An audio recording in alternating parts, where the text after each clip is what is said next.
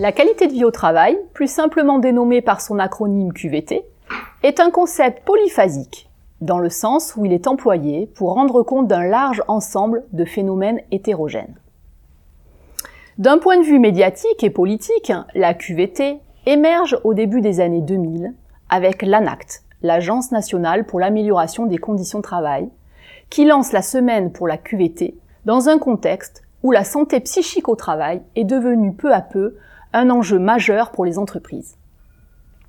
Mais il faudra attendre le 19 juin 2013 pour qu'un accord national interprofessionnel, ANI, soit signé. Il est intitulé Accord national interprofessionnel vers une politique d'amélioration de la QVT et de l'égalité professionnelle. D'un point de vue scientifique, les chercheurs s'intéressent au concept de QVT depuis longtemps. La QVT tire ses fondements notamment du courant des relations humaines qui s'est développé au cours du XXe siècle avec Elton Mayo ou encore de la psychologie positive avec Seligman. L'émergence de la QVT se situant dans le champ de la santé au travail on notera la contribution de l'OMS, l'Organisation mondiale de la santé, à la QVT, avec notamment la définition donnée à la santé, définie comme étant un état complet de bien-être physique, mental et social, et ne consiste pas seulement en une absence de maladie ou d'infirmité.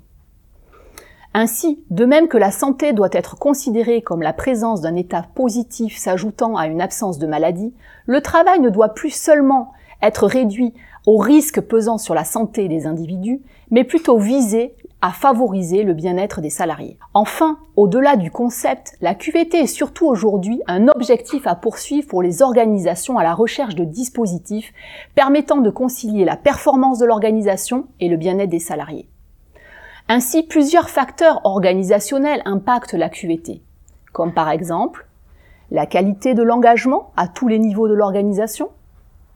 la qualité de l'information partagée au sein de l'organisation, la qualité des relations sociales et de travail, la qualité du contenu du travail, la qualité de l'environnement physique, la qualité de l'organisation du travail, ou encore la possibilité de concilier vie professionnelle et vie personnelle. Et enfin, nous finirons par les possibilités de réalisation et de développement personnel, bien sûr.